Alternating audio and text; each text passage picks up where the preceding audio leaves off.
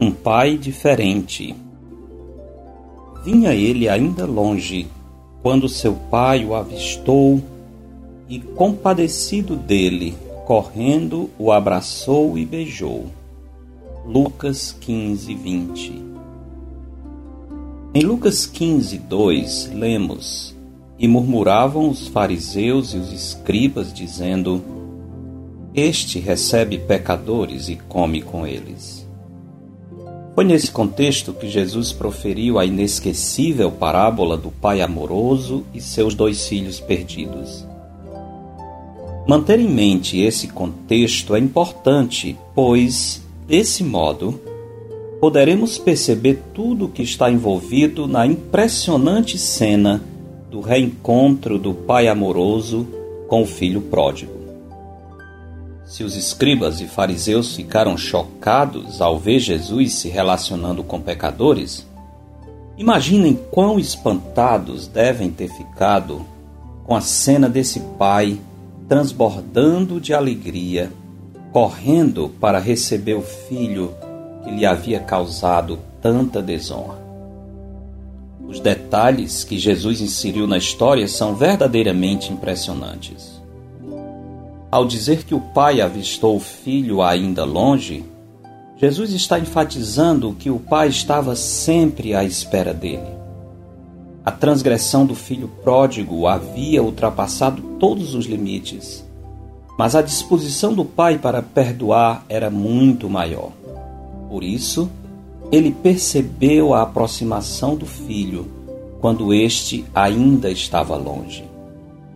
Certamente, a disposição do pai amoroso de aguardar o retorno do filho rebelde escandalizava os fariseus.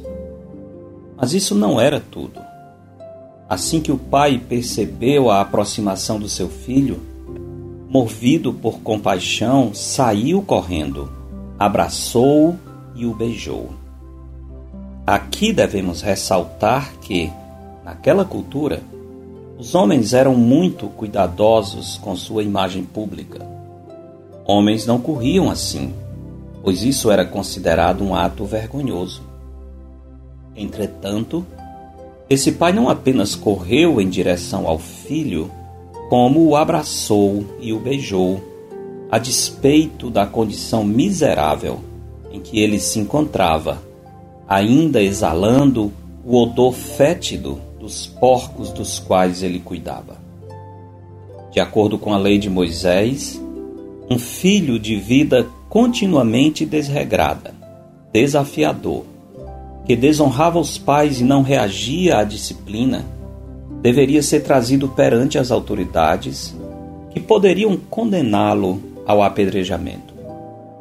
Sendo judeu, o pai conhecia bem essa regra. Por isso, ele abraçou o filho. Se alguma pedra lhe fosse atirada, o pai sofreria o dano.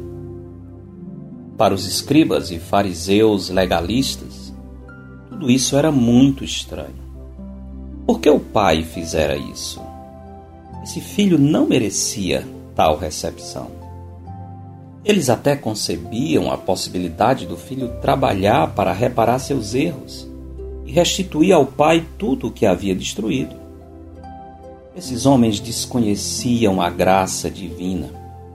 Eles não entendiam a misericórdia de Deus porque se consideravam bons e merecedores da salvação. Tudo dependia do esforço pessoal. Eles tinham direito ao favor divino porque se esforçavam para cumprir a lei de Deus.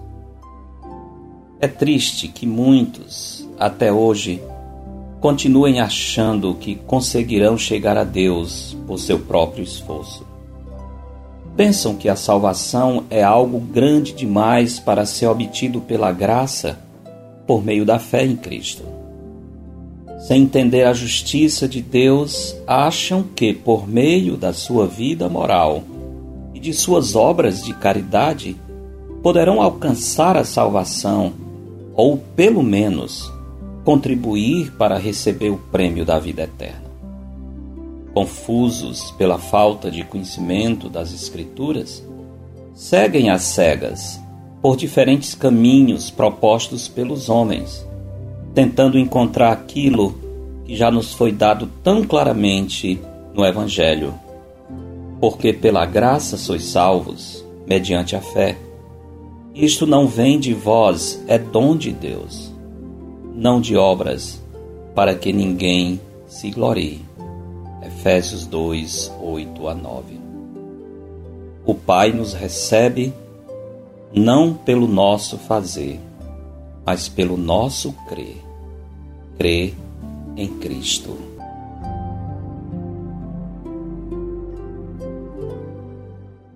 Porque dele, por meio dele, e para ele são todas as coisas. A ele, pois, a glória eternamente. Amém. Eu sou Genuan Silva Lira, pastor da Igreja Bíblica Batista do Planalto, em Fortaleza. Este foi mais um episódio da Semente. Para entrar em contato, escreva para asemente@ibbp.org. asemente@ibbp.org. Para sermões e estudos dados na nossa igreja, visite o canal da IBBP no YouTube. Tenha um bom dia na presença do Senhor.